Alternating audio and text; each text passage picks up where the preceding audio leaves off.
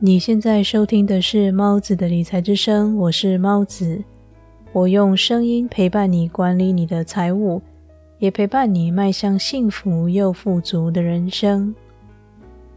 越有钱就越幸福吗？还是其实你感受幸福的程度不完全和金钱的多寡成正比呢？在这期节目里，我会用两个理论，试着和你说明金钱多寡。与幸福感之间的关联。另外呢，在节目当中也有一个幸福感小测验，希望你能够在一个安静、不被打扰的地方完成这个测验，相信能够帮助你更了解自己是否觉得幸福哦。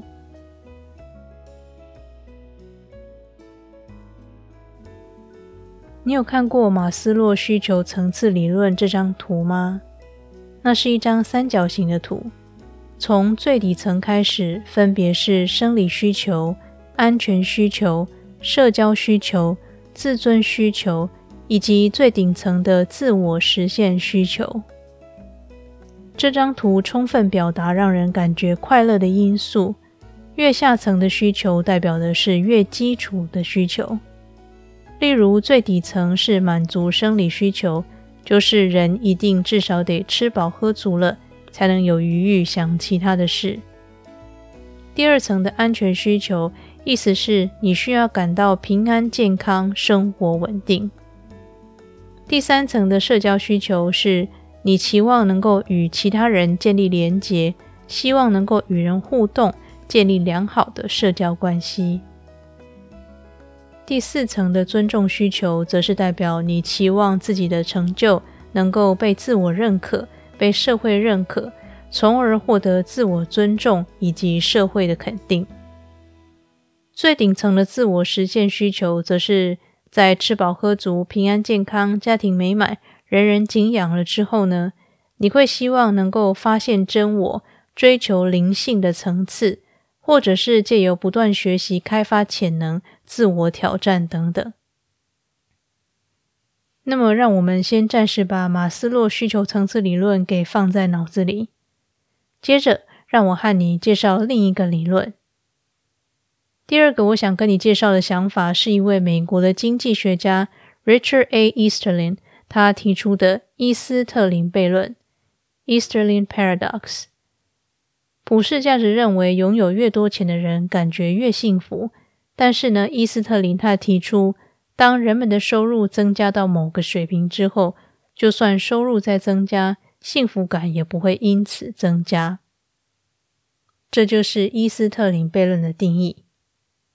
好，那么让我们回到主题：拥有越多钱就越幸福吗？如果我们把马斯洛需求层次理论跟伊斯特林悖论放在一起看，就可以得到一个很肯定的结论，那就是。金钱的多寡并不完全等于幸福的大小。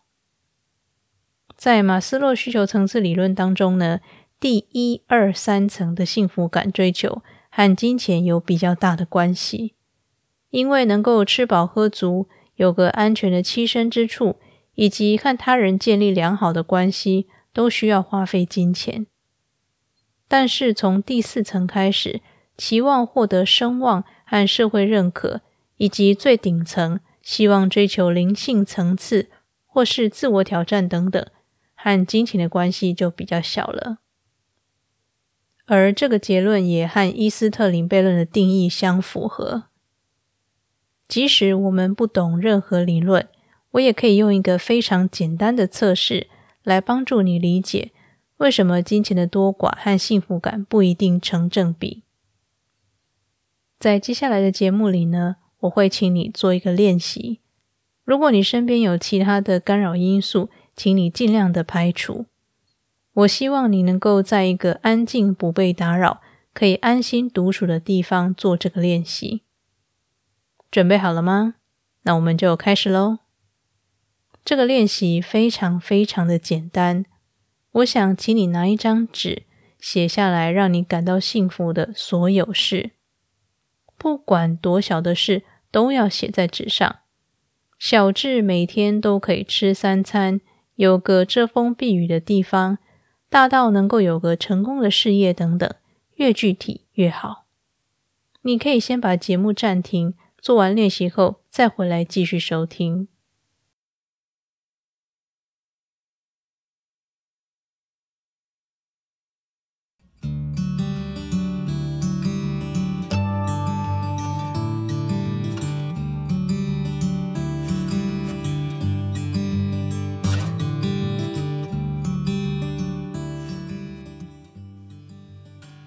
如果你希望帮助节目成长，请到 Apple Podcast 为我评分。有了你的评分，节目的排名会往前，而越多人收听，我也就能够有越多资源创作更好的节目给你收听。只要在节目列表页面往下拉，就可以看见评分的栏位。你也可以顺便留下你对节目的鼓励，或是对节目的建议。感谢你听完这段广告。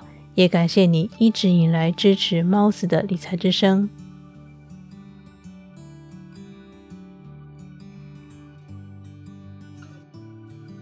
如果你是对生活没有强烈幸福感的人，在做练习的时候，大概会卡在两个地方。第一个是，即使你很努力的想写下让你感到幸福的事，但是写完吃饱喝足、买漂亮衣服。常和家人相处这些让你感到愉悦的事之后，你发现自己竟然想不到还有什么能够让你感到幸福的事了。如果你是这样的情形，那么你就是类型 A。另一种情况是，对你来说能够有个遮风避雨的地方，吃饱喝足，大家都平安健康，并且钱也够用就好了。你会停笔在此处。认为自己的一生其实已经很满足了。如果你是这样的情形，那么你就是类型 B。拥有金钱的多寡之所以和幸福感不一定成正比的原因，大概可以分为两种：一种是不知道自己真正喜欢的是什么，也就是类型 A 的朋友；其二是只要满足生理。安全和社交需求，就觉得人生已经足够了。那也就是类型 B 的朋友。仔细的检视一下自己的那张纸，写下有关让自己幸福的事，是不是大部分都包含在生理需求、安全需求和社交需求圈里呢？类型 A 的你，也许一直想要找出自己真正喜欢的是什么。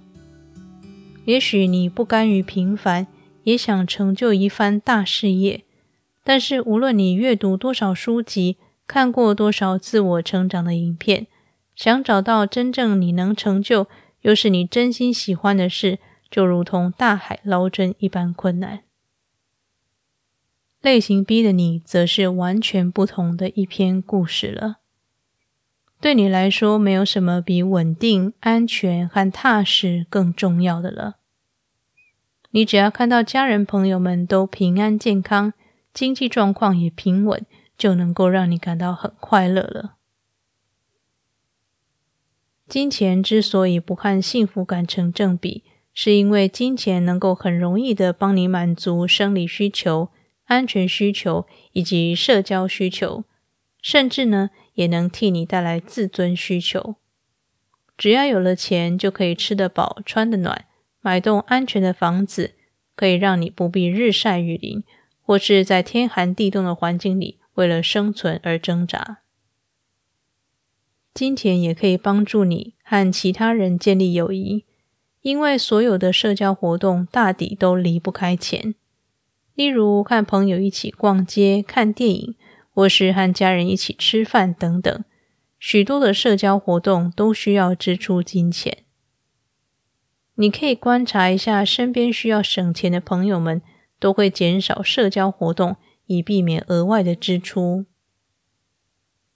最后呢，金钱在某种程度上也可以替你赢得社会的肯定。例如，A 某花钱买名车、名表以及名牌服饰。其他人对于 A 某的看法也会提升，或者 B 某为了慈善事业一掷千金，不仅他会自我感觉良好，社会对他的普遍评价也都会是正面的。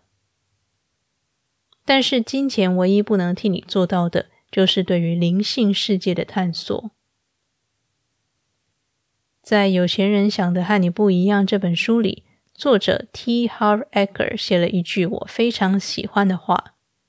这句话是这么说的：“如果想改变果实，你必须先改变根；如果想改变看得见的东西，你必须先改变看不见的东西。”意思是，看不见的世界主宰着看得见的世界。你看这个世界的角度和观感都来自于你的内心。如果你的内心充满平静喜悦，那这个世界对你来说就是平静和喜悦的。如果你的内心充满仇恨和负面，那么这个世界对你来说就是可憎的。让你一点也感觉不到幸福，而金钱之于内心世界是发挥不了作用的。金钱能让你参加昂贵的心灵成长课程，但是最终决定是否打开心灵之窗的还是自己。所以，再套一句《有钱人想的和你不一样》这本书里的一句话：钱在它能发挥效用的地方很重要。而在它不能发挥作用的地方，就完全不重要了。你绝对可以努力追求财富、累积金钱，但是当金钱累积到一定的程度，还想获得更大的幸福，就一定要向内心寻求让你真正幸福的答案。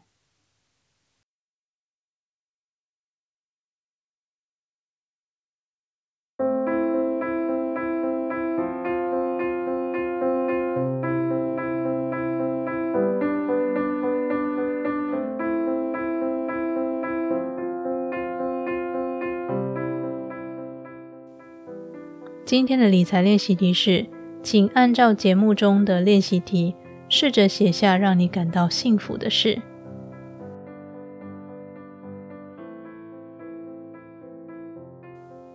今天为你分享的节目内容是：有越多钱就越幸福吗？我用两个理论以及一个实作练习和你分享，金钱与幸福感并不完全成正比。在认真理财、追求财务自由的同时，也别忘了倾听自己的内心，找到让你感到幸福的人、事以及物。那么，这里是猫子的理财之声，我是猫子，我们下期节目再见。